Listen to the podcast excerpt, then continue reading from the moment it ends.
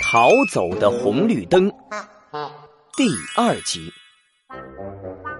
开完大会后，一众小人就掀开下水道井盖，气势汹汹的跑到大街上，为自己的权利摇臂呐喊：“红绿联盟，冲！”而躲在一旁的莫西西他们听完了全程，都惊讶的好像做了一场梦。岳东东使劲掏了掏耳朵，确定自己没有幻听后，鸡皮疙瘩顿时就像火山喷发一样传遍全身。我我的妈呀！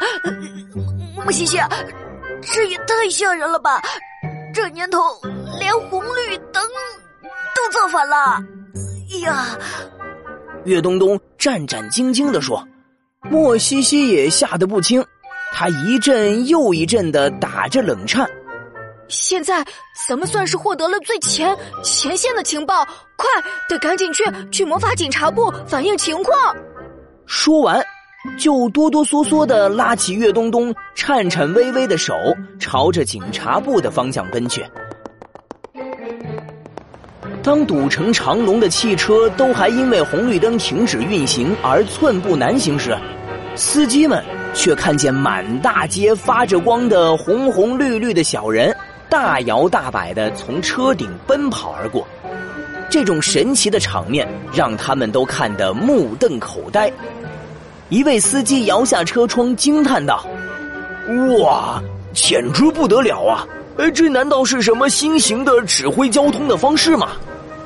这话正巧被一只路过车顶的小绿人听见。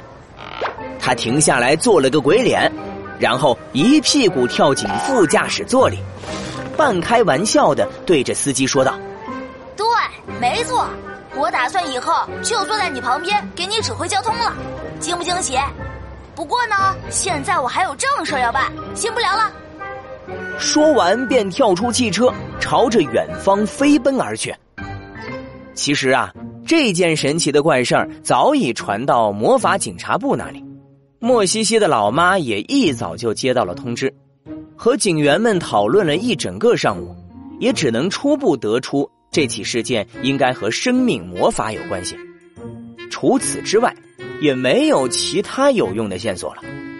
大家只好眼巴巴望着窗外堵到天边的街道，一筹莫展。就在这时。警察部大门却突然响起了急促的敲门声，大家都在疑惑，谁会在这个时候造访？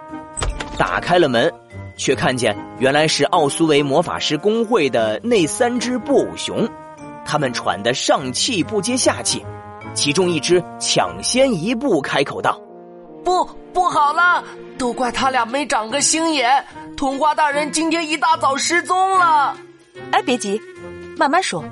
你们还没自我介绍呢，警官您好，我是尼克尼克魔方楼的任务主管。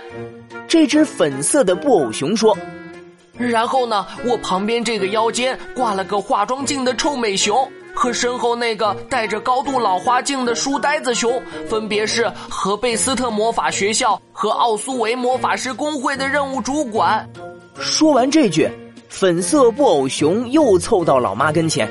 小声补充了一句：“不过他俩成天混吃等死，都是我在努力工作。”另外两只听到这话，都气得当场跳起来。书呆子熊愤怒地说：“啊，警官，我不仅要报告童话大人的失踪，同时还要举报他失职，外加诬陷。哈，恶人先告状是吧？我……哎，好了好了，你们先别斗嘴了。”快陈述一下案情吧，我们这边还被一件很麻烦的事搞得焦头烂额呢。童话的生命魔法是维克特里王国最强的，难道今早的红绿灯人暴走事件和他有关系？